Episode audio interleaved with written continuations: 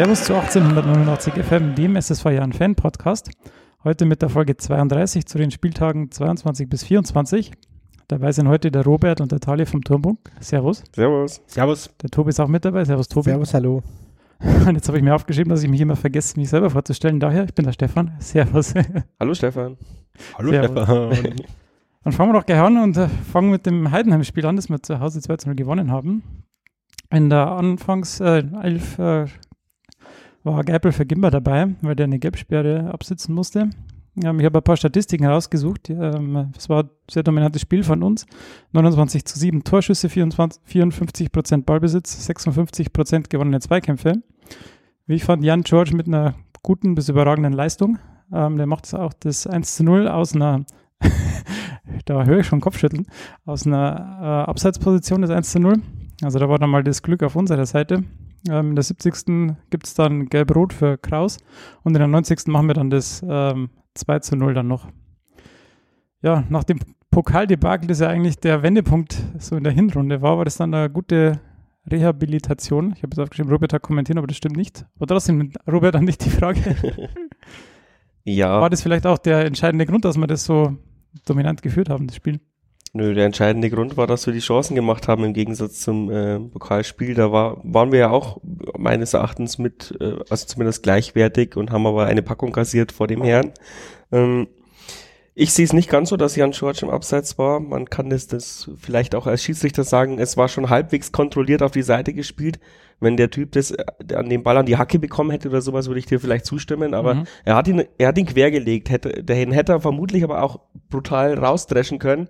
Wollte aber den Spielaufbau machen aus meiner Sicht und dann kommt halt ähm, Jan George und äh, netzt ihn ein, hat ihn auch nicht vernünftig getroffen. Das war vielleicht das Glück an der Sache, dass der so ein, so ein Schlenzertor macht.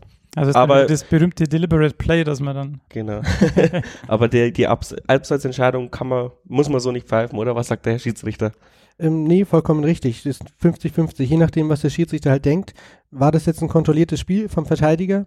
Dann ist es kein Abseits. War es ähm, kein kontrolliertes Spiel, ist es Abseits. Gehupft wie gesprungen, Schiedsrichter hat so entschieden. Ich bin mir ziemlich sicher, dass der Linienrichter das nicht übersehen hat. Mhm. Also das, das kann er nicht übersehen haben und deswegen hat der Schiedsrichter aktiv so entschieden, gesagt, okay, das war ein kontrolliertes Spiel und dann ist alles in Ordnung. Und ich glaube ich glaub eben, dass der George das ähm, schon getroffen hat. ja, glaubst du, ich dass dann- es so ich glaube, glaub, dass er das so wollte tatsächlich. Das hat jetzt. Aber gut. Tali, deine Meinung? Ähm, zu dem Abseits, ich glaube, da hat Ja, im äh, Allgemeinen. so der Experte äh, alles richtig gesagt. Könnte ich nicht besser sagen. Beziehungsweise gar nicht so.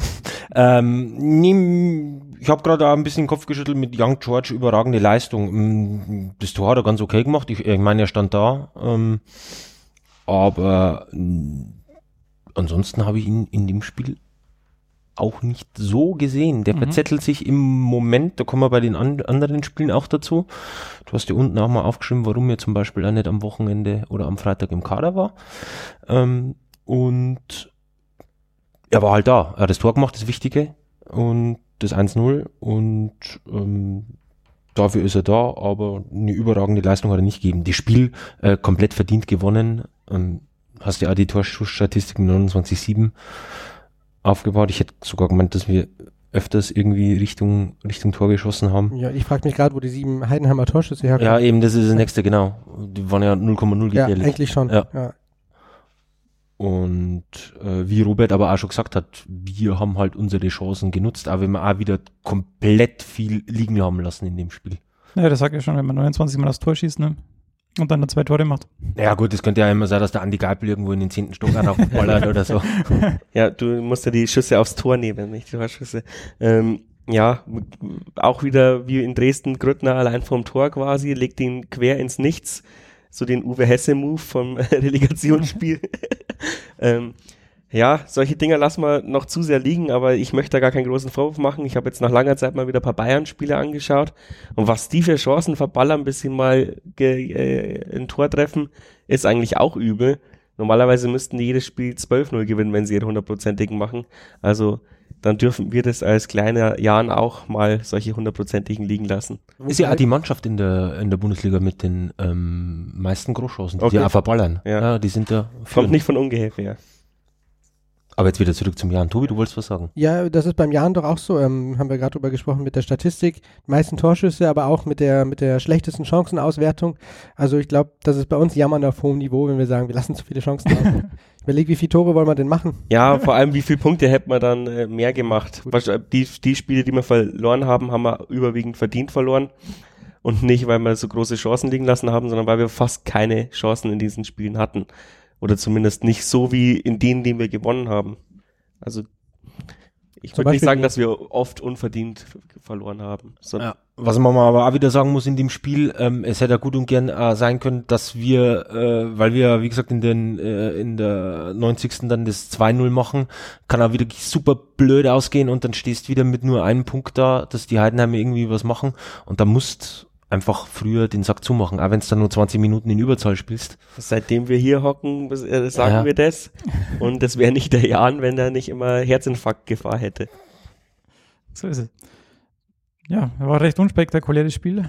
Kann man nicht viel drüber sagen. Ist ja auch ein recht unspektakuläres äh, Dorf. Punkt. So ist es. dann ging es nach Dresden, ganz, ganz und gar nicht unspektakulär. Ähm, es gab keine Änderungen in der Stadtformation. Das hast du jetzt kommentiert, Robert. Ähm, ich habe ich hab das Spiel angeschaut. Ähm, ich fand die erste Hälfte recht ausgeglichen. Aber mir ist aufgefallen, äh, Dresden hat das recht gut gemacht, hat das Feld recht breit gemacht, hat immer versucht, hinten rauszuspielen. Bei denen war der Tormann irgendwie, ähm, das war nicht der Stammtormann, das hat ihnen ab und zu ein bisschen Probleme. Den haben wir gut bereitet. angepresst, ja.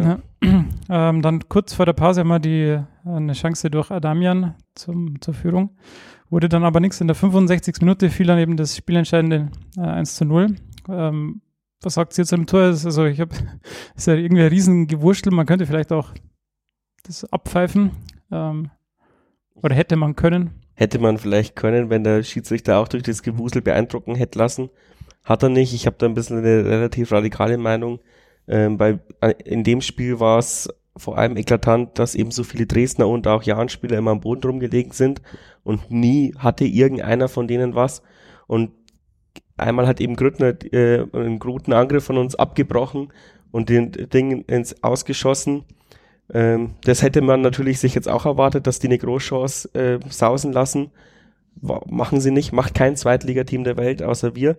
Und ähm, ich finde es aber trotzdem immer noch gut von Grüttner, dass er Fairplay spielt. Das möchte ich jetzt äh, nicht äh, ja, schlecht reden hier, sondern eher, dass, dass es erwartungsgemäß ist, dass die Dresdner das nicht machen und, und Salah da halt einfach gefühlt minutenlang, was nur drei, vier Sekunden waren, äh, am Boden liegt und dann die linke Seite völlig frei ist, weil natürlich dadurch ja. Räume ergeben.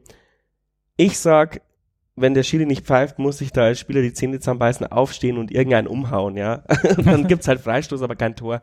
Ähm, und er liegt da und, und am Ende war nichts, ja. Also er hat vielleicht Schmerzen gehabt, ja. Das hat ein Footballspieler auch, wenn er umgesenzt wird. Der steht aber dann auch wieder und versucht, den Ball zu verteidigen. So müssen die Fußballer auch reagieren. Wenn der Schiedsrichter pfeift, kann er sich hinlegen und sterben, ja. Aber wenn der Schiedsrichter nicht pfeift, dann hat er mit seinem Leben diesen Ball zu verteidigen. Das ist so meine Einstellung zum Profifußball. Den teilen vielleicht die Fans, aber den teilen offensichtlich Spieler und Verantwortliche nicht, weil da müsste man seine eigenen Spieler auch in die Pflicht nehmen. Und Genau, ob es da, ob's das dazwischen faul war oder nicht, das, ich habe es mir 27 Mal auf, äh, auf, YouTube angeschaut. Keine Ahnung. Ja. Nee, nee, weiß ich nicht. Kann da pfeifen, muss aber auf keinen Fall pfeifen, glaube ich. War halt ein rüder Zweikampf. Aber der, der Spieler, der eingeschoben hat, darf da im Leben nie so frei stehen. Da muss einer stehen, oh, egal wer. Und das ist so meine Meinung. Und ja, dass wir das Tor gefangen haben, hat mich total geärgert. Da, da merkt man mal wieder, trotz guten Laufs des Jahres, wie weh Niederlagen tun. Mir tat die Niederlage wirklich brutal weh. Ich war die ganze Autofahrt angepisst wegen der Niederlage. Und das darf eigentlich nicht sein, ja, weil wir haben spielen eine überragende Saison und trotzdem. Ja gut, aber Dresden ist halt auch so ein, so ein Gegner, wenn du, also ja, da erhoffst du halt schon irgendwie was. Ja, aber ist auswärts, aber ja, vor allem in Dresden, ja. Also ich habe jetzt zwei Spiele in Dresden kommentiert und zweimal haben wir verloren. Also ich hoffe mir jetzt da ähnlich wenig äh, wie in, in Kiel, wenn ich da wieder hinfahre das nächste Mal. Aber es ist zum einen eine beeindruckende Stimmung. Also ich glaube, in der zweiten Liga gibt es kein anderes Stadion, das so die Stimmung transportiert, äh, weil halt alle Dächer geschlossen sind und wirklich die komplette äh, Stehgerade, äh, der Block K heißt es, glaube ich, mitmacht. Und was mich am meisten geärgert hat, wir haben die, die erste Halbzeit an die Wand gespielt. Ich habe euphorisch kommentiert und habe sie immer wieder gelobt und war begeistert, wie wir als Heimteam, äh, dass wir da quasi als Heimteam auftreten in so einer Stimmung. So wie in der Relegation völlig unbeeindruckt. Und dann kommen wir wieder schläfrig aus der, aus der Halbzeit und haben eigentlich ums Gegentor gebettelt. Es war nur eine Frage der Zeit. Und danach waren wir wieder gut. Also manchmal brauchen wir, es ist, es ist traurig, dass wir immer diese Hallo-Wachrüttler brauchen. Wenn wir das nicht hätten, wären wir vermutlich schon ein Bundesliga-Team. Aber, aber diese Hallo-Wachrüttler, manchmal, manchmal geht's gut, ja, dann gewinnen wir 4-3 und manchmal schaffen wir es halt nicht, den Spieß umzudrehen, weil wir hatten ja dann auch noch zwei, drei gute Chancen. Ähm, ich habe es jetzt bloß nicht mehr aus dem Kopf heraus. Aber ja, der Tobi sagt schon, nee, ist nicht so. Aber zumindest war die Anlage bis zum Spielanlage bis zum 16er wieder sehr gut. Und dann haben wir, dann hat wieder das Entscheidende gefehlt. Oder vielleicht war auch Dresden so gut sortiert, kann man nicht sagen. Aber auf jeden Fall hat so das Quäntchen gefehlt, was die Spiele davor waren. Und dann haben wir es relativ verdient dann doch verloren.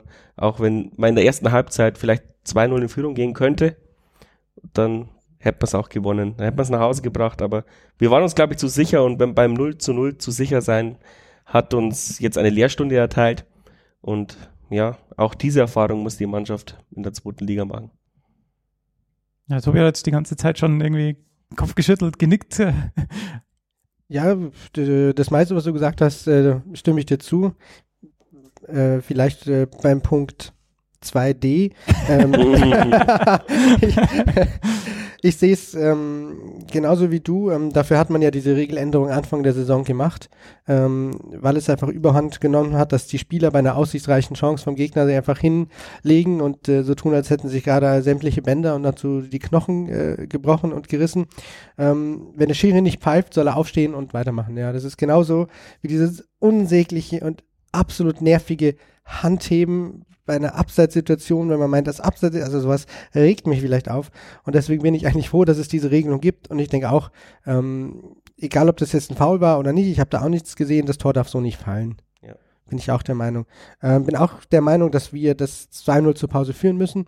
Äh, wo ich nicht der Meinung bin, ähm, wie du, ist, dass wir in der zweiten Halbzeit äh, zwei, drei Chancen gehabt hätten.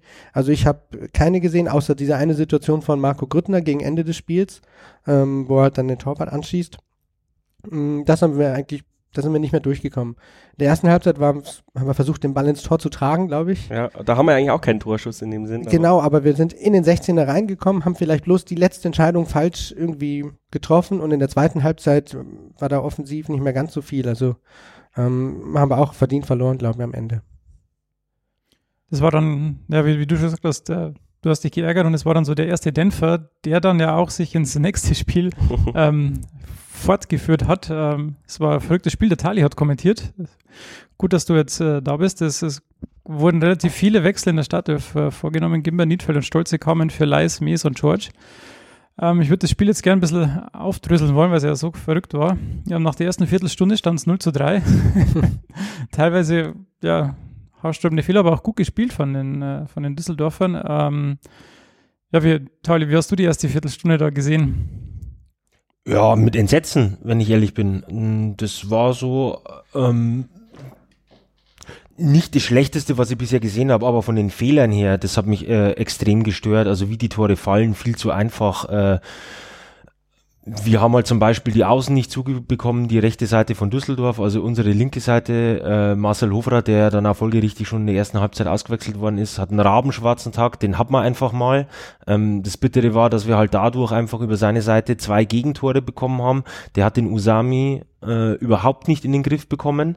Ähm, da können wir aber auch, auch froh sein, dass wir nicht noch äh, äh, höher zurückliegen wie ich finde, in der ersten Halbzeit oder äh, in den ersten äh, 15, 20 Minuten. Und äh, allein die, ähm, ja, wie die Gegentore fallen. Also ich glaube, das erste Tor war relativ durch die Mitte, wo sie ja, sich durchkommentieren. ja. Da hat, haben mir erstens die Abstände zwischen äh, Nachreiner und Knoll war mir viel zu groß. Ähm, und äh, allgemein die, die Rückwärtsbewegung, was ansonsten eigentlich immer ganz gut klappt, weil ich glaube, wir hatten einen Angriff, das war ein, ein schnelles Umschaltspiel von den Düsseldorfern und unser Umschaltspiel hat mir also in den ersten, ja gut 25 Minuten 0,0 gefallen. Also war viel zu pomadig. Wir sind die zweiten Bälle nicht angegangen, was wir für unser hohes Spiel, für das, für das ja, hohe Pressing äh, eigentlich brauchen. Und da hat er die Mitarbeit, also der Marcel Hofrat war dann die ärmste Sau teilweise, aber ihm hat er da die Mitarbeit vom Adamian. Dem ist A eine Ansage gemacht worden, schon in der ersten Halbzeit. Der hatte halt, ähm, weil er eben äh, jetzt auf die linke Seite beordert worden ist, weil der Niedfeld vorne ja reingerückt ist neben äh, Grüttner hat das auch richtig schlecht gemacht, muss man sagen, und äh, hat den Marcel Hofrat da seinem Schicksal überlassen gegen den Usami und äh, der rechts, glaube ich, äh, hinten war, nee, nicht Gieselmann, wer ist der rechte Außenverteidiger von Düsseldorf gewesen? Keine Ahnung. Keiner weiß von euch, bitte. Ich interessiere mich nicht so für Fußball. du hängst da am Handy rum, gerade. Ähm, ja, genau. Und auf jeden Fall, äh, ja, bitterböse im Stich gelassen. Und nach den, nach der ersten Viertelstunde, ja, ich wäre am liebsten heimgegangen, wenn ich ehrlich bin, weil da habe ich nicht irgendwie gesehen, dass wir das nur irgendwie rumreißen können, weil nochmal, wir haben ja nicht gegen irgendjemanden gespielt, ja, eben, ja. Äh, sondern eigentlich äh, gegen den Aufstiegsaspiranten, der auf der Tabellenplatz 2 ist, beste Rückrundenmannschaft und ja, da es, es war für mich die Spiel eigentlich oder die Messe gelesen. Es gab ja dann auch so eine, eine Verletzungsunterbrechung, wo der Coach dann alle Spieler zusammengeholt hat. Das war, glaube ich, auch so ab der 15., 20. Minute oder so. Ja. Ähm, hat sich danach dann was verändert oder? Das Lustige war, dass ich danach eigentlich überhaupt nicht. ja, genau, da ist der gleiche, das stimmt, da ja. ist der gleiche Rotz weitergegangen. Ich, äh, der, äh, da gab es den Pfostenschuss. Ja, der Lukas hat es dann nämlich auch gemeint und gesagt, komm, jetzt, jetzt glaube ich passiert's, weil halt, wurde die zusammengeholt. Die Düsseldorfer waren irgendwie alle schon fertig. Der Marco Fritz oder so, der hat jetzt eigentlich keine Anstalten gemacht. Äh, normalerweise geht ja eigentlich gar nicht. Also klar, Logo, du kannst die irgendwie zusammenholen, aber die standen halt dann schon alle da. Ja. Hat er trotzdem keine Anstalten gemacht. Aber okay, gut, das ist jetzt die Initial Initialzündung, die hat den jetzt so richtig eine Ansage gemacht. Und dann war einfach nichts. Also wieder genau der gleiche Odel, was wir da gespielt war das haben. Dann noch, war das dann auch gleich da, wo der Nanchi kam für den Hofrat? Nee. Also es kam diese Pfostenchance und dann wurde Danzig rangerufen. Das hat auch ein bisschen gedauert, weil er hat es nicht gehört beim Warmmachen. Genau, ja. Und dann ist er rübergelaufen, ist reingekommen, was mir sofort aufgefallen ist und sofort ähm, gleich mal Gas gegeben. beim ersten Zweikampf hat er gleich mal den anderen in die Hacken getan. Usami, ja. Usami. ja, aber den hätte es da so eine Ansage geben müssen. Den hätte es ja, erwartet. Ja, irgendwann ja. hätte es den, ja. Und und glaub, seitdem war er so ein bisschen abgemeldet. Eine Chance hat er dann noch gehabt, das ganze Spiel. Ja. Ich glaube, der hat sie in der, in der kompletten äh, Zweitligasaison, hat der noch nie so viel Freiraum gehabt oder, oder hat sie da austoben können, ist im Zweikampf nicht angegangen worden. Ich weiß ja nur, wie der durch drei Gegenspieler einfach so durchgegangen ist, wo ich mir gedacht habe, hey, komm bitte, das ist doch kein Überspieler. Also, ähm, Vor allem ist 1,20 groß. Ja, also musste da mal irgendwie mal mit, mit dem Oberkörper hin, aber das haben wir einfach die, die ersten 25 Minuten haben wir gar nicht geschafft und ja, nach 30 Minuten ist er äh, zum Glück, äh, irgendwie ist da ein Schalter umgelegt worden und es ist einfach der, der Zugriff war halt einfach da. Diese Seiten sind dicht gemacht worden und dann hat man eben auch gesehen, dass Düsseldorf eine die große Übermannschaft ist, die jeden herspielt und äh, wir ja doch äh, spielerisch und äh, kämpferisch ähm, einiges dagegenhalten können. Also so jetzt zu der schlechten Anfangsphase. Genau, dann, ja, wie gesagt, den 31. haben wir schon gesagt, der Pfostenschuss, die Chance zum 4 zu 0 und dann ging es aber, also ja, Schlag auf Schlag, sage ich jetzt mal, also in der 37. dann das 3 zu 1, in der 40. dann das äh, 3 zu 2. Ähm, ja, das 3 zu 1.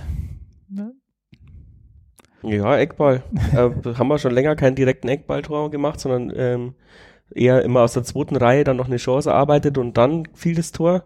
Aber der, die, also direkt nach einem Eckball ist schon länger her. Und Grüttner hat ihn reingestochert. So was brauchst du manchmal als Initialzündung.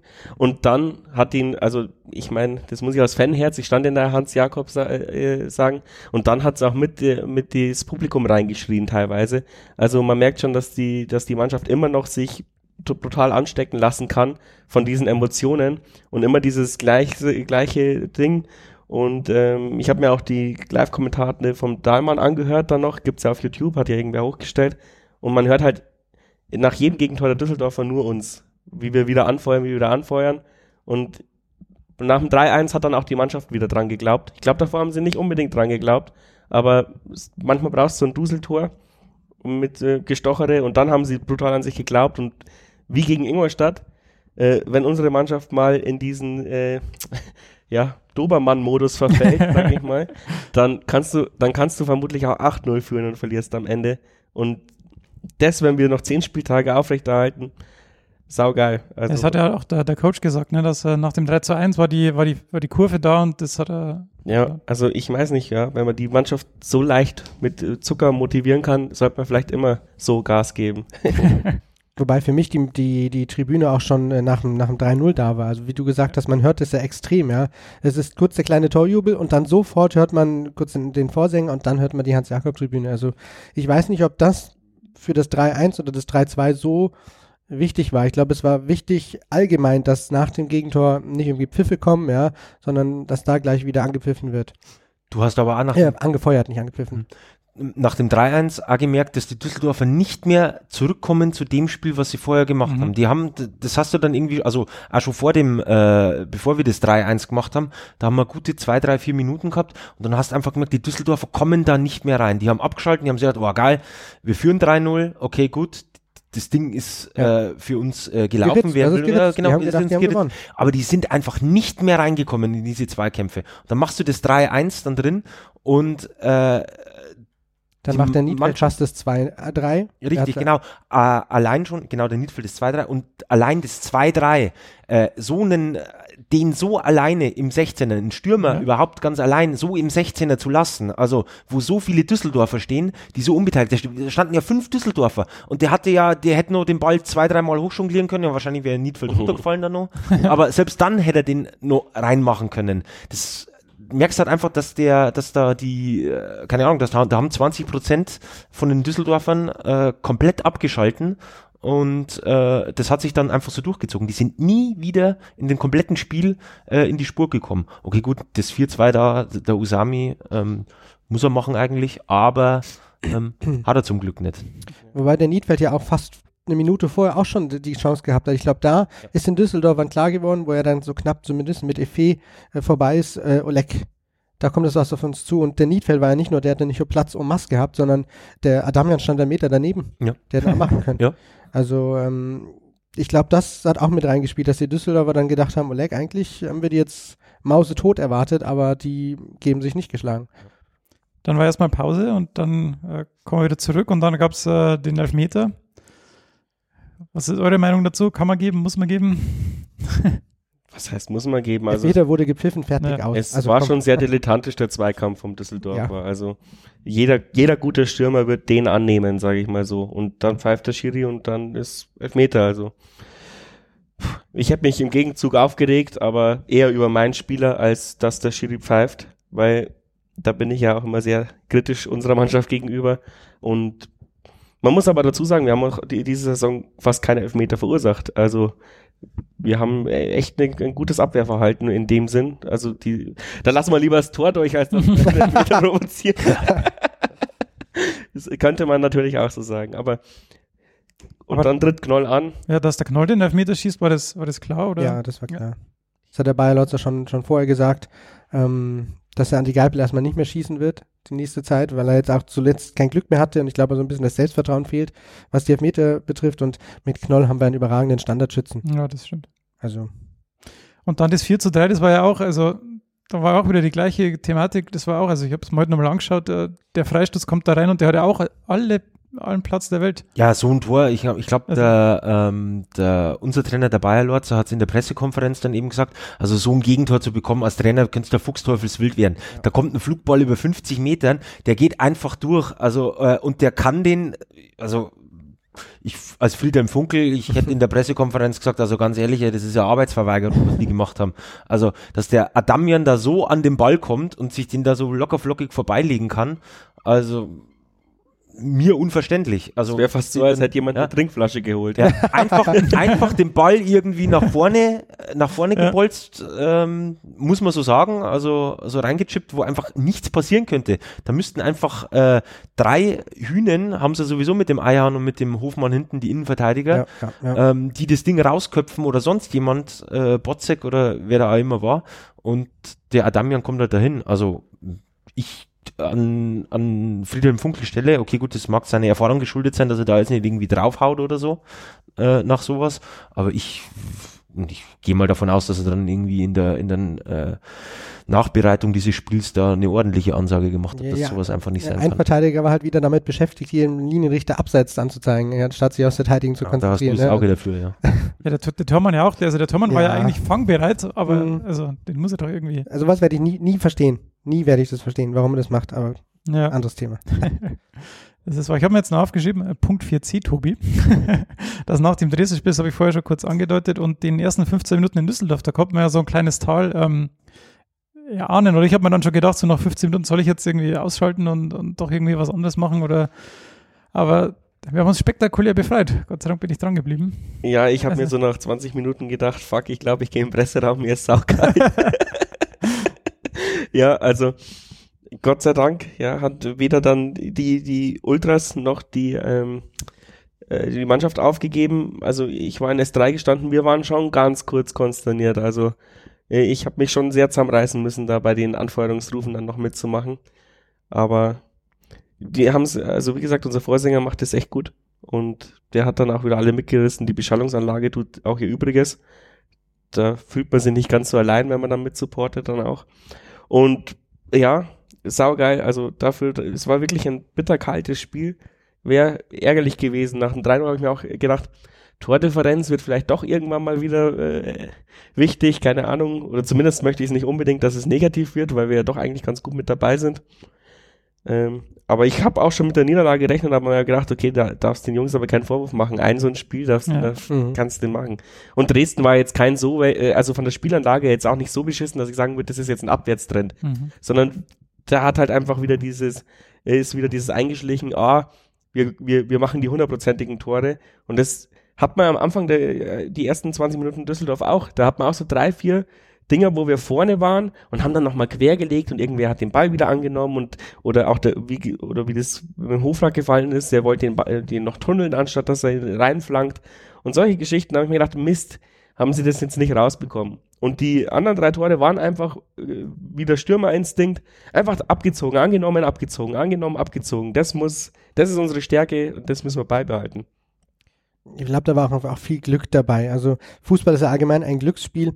Ähm, wenn ich überlege, allein das, ich glaube, das war das dritte Tor von Usami, der will den ja eigentlich querlegen. Das ist immer richtig schön, da links ist er freigelaufen und der prallt da vom Knoll ab und dann liegt, da kann er allein auf den Pentke vorlaufen. Also ähm, da ist halt einfach viel Glück dabei und ähm, ob das jetzt wirklich 4-3 gewonnen wird, ob man jetzt das 0-5 verliert, was auch möglich gewesen wäre, die Leistung wäre fast identisch gewesen in dieser Anfangszeit und ähm, da dürfen wir uns nicht kirre machen lassen.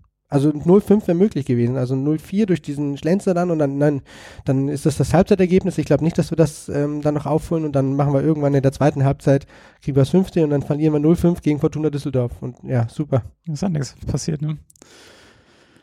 Ja, Ja. es ist dann ein, eine, auch eine Umfeldgeschichte, wie man damit umgeht. Genau. Verfällt man gleich in Panik und lasst es sich dann durchreichen die nächsten acht Spieltage. Oder sagt man dann einfach, ja, scheiß drauf, muss man, ob, die, ob wir jetzt 1-0 verlieren oder 7-0 verlieren, das ist ja, unsere Einstellung. Ja, genau.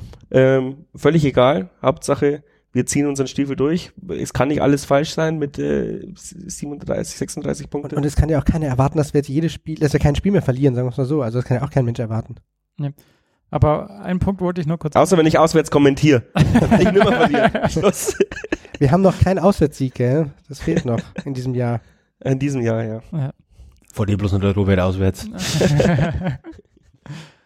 Ja, wie der Hofrat ausgewechselt worden ist, ähm, hat man es ja auch gesehen, dass der, der Coach ihn nicht, zumindest nicht total beschimpft hat, sondern in den Arm genommen hat und irgendwie versucht Was wäre hat. das gewesen? Ja. Bestimmt schickt einen leichten Dusch und sagt, du brauchst mir nicht unter die Augen treten. Nach dem, nach dem 3-3 ist ja zum Beispiel auch, ähm, der Knoll zum, Ja, zum Hofrat hin. Ja, das hat man ja nicht so erkannt beim, also zumindest auch Jörg Dahlmann oder so, wie ich es mir in der Nachbetrachtung angeschaut habe. Unten hast du es jetzt auch nicht gesehen, so wie man hingerannt ist, weil der ja so dick eingemummelt war, aber das war der äh, Hofrat. Hat er ja dann, Das glaube ich, hätte bei- man medial noch viel au mehr aufkochen können. Absolut, Das das, ich habe das dann auch bloß gesehen bei Instagram, Ja, irgendwie was mit Danke Brudi oder so. Ja, ja da merkt man schon, dass ein, da ist halt echt ein, ein Zusammenhalt da und ich mein Gott, keiner macht dem Mofarad jetzt da einen Vorwurf. Nein. Das ist ein komplett gebrauchter Tag halt gewesen. Den äh, hat jeder einmal oder von mir aus auch zwei, dreimal, mein Gott. Äh, und der hat die Spiele vorher hat er ja gut gemacht und deswegen hat er sich ja wieder in die Stammformation geschrieben. Völlig zu Recht, ja. Und ähm, es war ja nur Ansporn, das hast du ja einfach gesehen für Nanzig, der dann ein recht sehr, sehr gutes Spiel gemacht hat und äh, dann die, die Seite äh, dicht bekommen hat. Also von dem her, die spornen sich gegenseitig an die Jungs. Und das ist ja das, was so wunderbar klappt, diese Saison. Ja. Jeder braucht halt mal seine Pause. Auch Ja, Jan George. Und, und der Hofrat ist auch nicht raus und hat eine Flasche umgetreten oder irgend sowas, wie man es von manchen anderen Spezialisten, die von uns weggewechselt sind, äh, hätte erwarten können.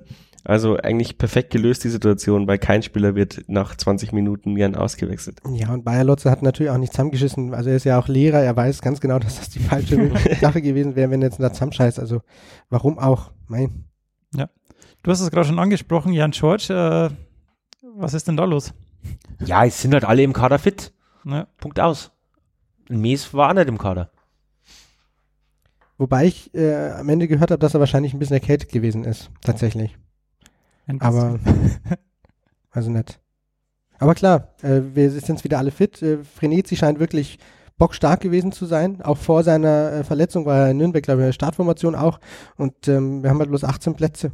Ja, es ist äh, Dadurch, genau, Ja. dass wir jetzt noch mit, mit äh, drei Stürmern im Endeffekt auch gespielt haben, dass der Adamian dann als Mittelstürmer quasi noch die Außen besetzt hat, ist sowieso wieder eine Position weg gewesen und dann ein paar Leute müssen halt.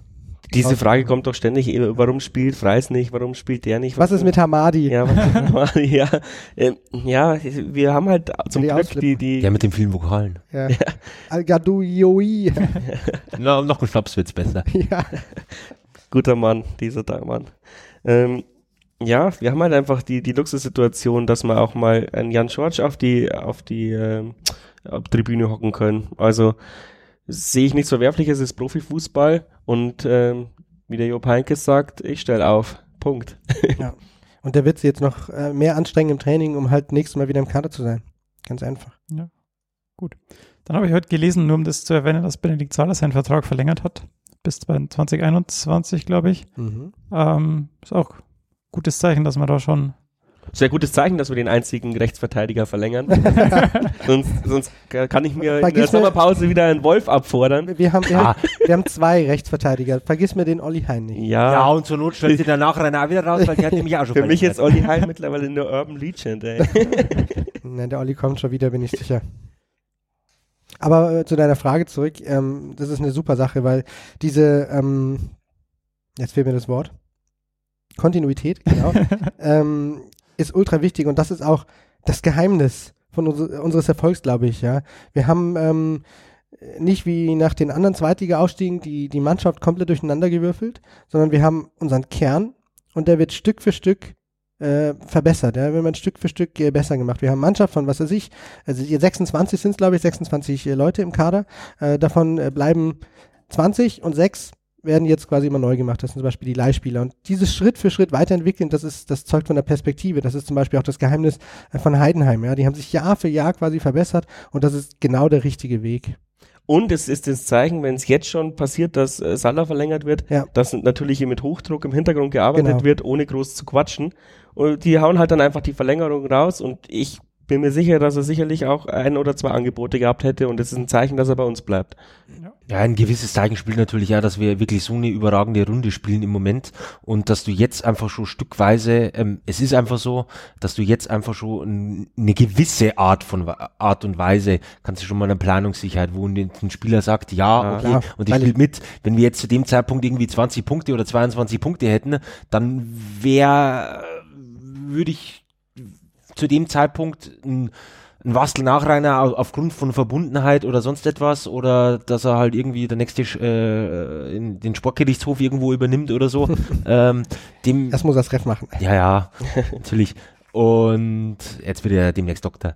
Und aber die spielt halt eine gewisse Rolle mit, dass wir im Moment gerade die drei, also die 33 Punkte oder jetzt 36 Punkte halt einfach haben.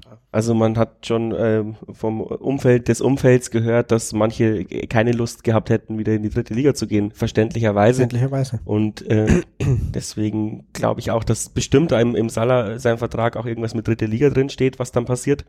Aber ich meine, er wird jetzt auch nicht mehr damit gerechnet, dass sie absteigen. Also von dem Ja, her. aber er hat ja bis 2021 und da hat er, also ich weiß es nicht, aber mit Sicherheit äh, auch dritte Liga drin stehen. Ja, kann ich mir nicht anders Jahre, vorstellen, also- ja. Also ich weiß es auch nicht, habe auch nicht Mhm, telefoniert ja. oder irgendwas, sondern aber Ich sehe es wie du, Tali, für, für die nächste Saison äh, hat man intern bestimmt schon gesagt, also weiß man, dass man nicht absteigt. Also wir steigen nicht ab. Ja, ähm, da hat man die Planungssicherheit, aber für die nächsten Jahre, also für nächstes Jahr und übernächstes Jahr, da ist mit Sicherheit auch so ein Fall drin, wo man sagt, im Abstieg. Es sind ja, also man muss ja ehrlich sagen, es sind ja ein paar Spieler da äh, oder ein Großteil der Spieler. Da muss man aber auch sagen, okay, gut, zweite Liga, ähm, es wird nicht weitergehen. Also man hat Ich alle eine Chance gegeben und Ja, ja, ich wie seh- der Tobi sagt, sechs werden fliegen. ja, Und eben. das kann sich vermutlich Genau. jeder ausrechnen. Und ich sehe bei uns keinen im Kader, der ähm, sich großartig ähm, in einen Bundesliga-Kader äh, ich würde schmuggeln sagen, kann. Marvin Knoll kann Wollte auch in der. Bundesliga. Aber der macht's nicht, der hat ja auch bis 20, glaube ich, Vertrag. Der hat mit dem längsten Jahr, also 2019. Was, er hat mit den längsten? Ja. Das weiß ich aus Quellen. Nein, Schmarrn. Ja, es gibt nicht viele Leute, die über 2018, äh, 2019 hinaus Vertrag Ja. haben. Ich glaube, Marvin Knoll ist einer. Es sind fünf oder sechs tatsächlich. Mark Leis, ja. oder? Mark Leis, glaube ich auch, ja. Penske hat, glaube ich, bis 2020 auch. Und jetzt halt neu Hofmann und äh, Nachreiner, genau. Nachreiner und Salah ist der einzige bis 21, ja. Wo wir gerade über die dritte Liga gesprochen haben, wollte ich noch auf äh, die, die schöne Grafik von Robert zu sprechen Oh ja. kommen. Road zu Klassenerhalt. Wo der Tobi jetzt gerade schon gesagt hat, wir werden nicht absteigen, aber ähm, wir kommen Abst- vom Relegationsplatz halt immer noch nicht weg. Aber Ja. jetzt wird jeden Spieltag ein Spiel weniger, deswegen wird es statistisch immer unwahrscheinlicher. Genau.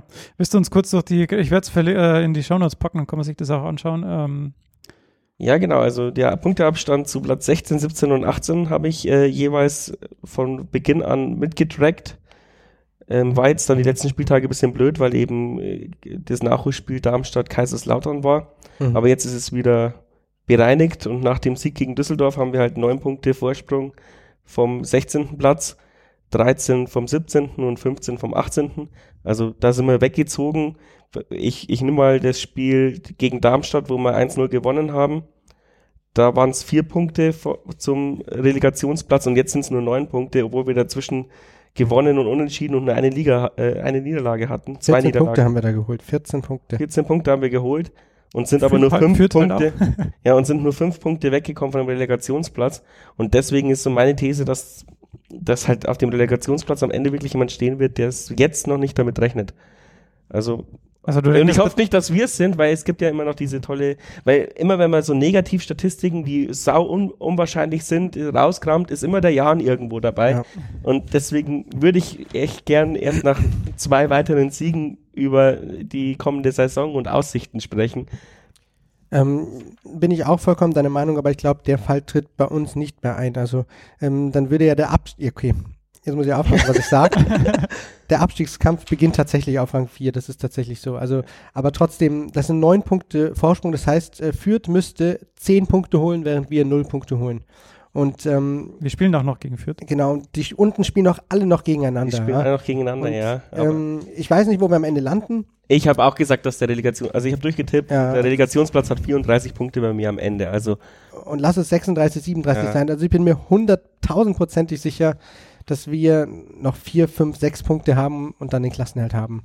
Also das kann ich mir dieses Jahr nicht mehr vorstellen, Ich unter keinen nicht. Umständen. ich auch nicht, aber, aber trotzdem, diese Statistik ist Ja. schon echt atemberaubend, weil Ja. irgendwer hat gestern im, im, äh, rausgesucht, als es mal, als es mal, ähm, nee, nicht weil ich sie erstellt habe, sondern weil es so wenig Abstand sind. Ähm, es gab Saisons, wo zum gleichen Spieltag der Abstand zwischen Platz 4 und Platz 16 20 Punkte war. Ja, und Ja, jetzt sind klar. es neun. Aber das ist auch der Grund, warum wir jetzt auf Platz 5 spielen und äh, nur Ja. knapp hinter Kiel sind, weil die Liga eben so eng ist. Ja. Genau. Ja. Und in engen Ligen steigt meistens der Jan auf. Genau, das ist Fakt, ja. Und ähm, das ist wirklich so. In der dritten Liga, ich habe das mal ausgerechnet, es gab ähm, also die Mannschaft oder es gab zwei Mannschaften mit, mit ganz wenig Punkten, die Dritter gewesen sind. Mit so 61 und 63, glaube ich, oder 63 und 64, auf jeden Fall ganz wenige Punkte und das waren beides mal wir. Also die Mindestpunktzahl für den Aufstieg haben zweimal wir, was die dritte Liga betrifft. Also wenn es enge, Liga, enge Ligen sind, dann, dann sind wir oft Nutznießer. Aber ähm, um nochmal darauf zurückzukommen, ähm, der Abstiegskampf mag auf Rang 4 zu beginnen, aber äh, das, das schaffen wir locker. Ja, es gibt ja. im Moment so eine Sollbruchstelle, ich glaube irgendwo zwischen 14 und 15, wo mal drei Punkte Abstand sind. Vielleicht ist das dann die akutere Abstiegszone. Ja, vor allem Aber alle anderen Umfel äh, Umfelder sind auch labiler als unsere. Lass mal ja. Dresden noch zweimal verlieren, die fackeln das Stadion ab und äh, jagen den Trainer aus der Stadt. Oder, oder schrauben die Uhr vom HSV ab und tun sie in ihrem Stadion wieder aufbauen. Ich weiß auch nicht. Aber und uns wird es scheißegal sein, wenn wir dreimal hintereinander verlieren. Also zum, also das normale Umfeld, die vier, fünf Grandler, die man so kennt, die werden schon ordentlich Rabauts auf Facebook machen. Den Seitenhieb muss ich jetzt hier machen. ich habe auch mir das mal angeschaut, ähm, die, die Absteiger oder die, die letzten drei quasi über die letzten Jahre hinweg und äh, mit 13 Siegen ist noch niemand abgestiegen. Und das heißt, wir brauchen noch zwei Siege und die werden wir holen. Und äh, ja. Da gehe ich auch fest also, davon aus, aber da ähm, passiert nichts mehr. Auch wenn das jetzt eng aussieht. Wir sind jetzt gerade in der Phase, wo sich das einfach auseinanderzieht. Ja. ja. Die nächsten drei, vier Spiele, ähm, da wird man, wird man sehen, wer noch ganz unten drin steckt und wer halt die Saison locker zu Ende spielen kann. Das ist ein schönes Schlusswort. Dann danke ich euch drei, Robert, Tobi und Tali, dass ihr da wart. Und dann hören wir uns beim nächsten Mal wieder. Tschüss.